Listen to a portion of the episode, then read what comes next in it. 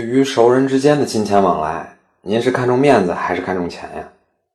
那么和您说个案例：张先生和王先生是大学同学，两个人的关系非常好。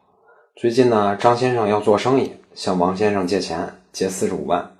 王先生是全力支持，不过王先生还是有点担心。他说：“你总得押给我点啥吧，要不然我这心里没底儿啊。”张先生一听就说：“别担心。”我把我这房产证押到你这儿，这房子值一百多万呢，这下你能放心了吧？那么您觉得王先生拿着房产证就能放心吗？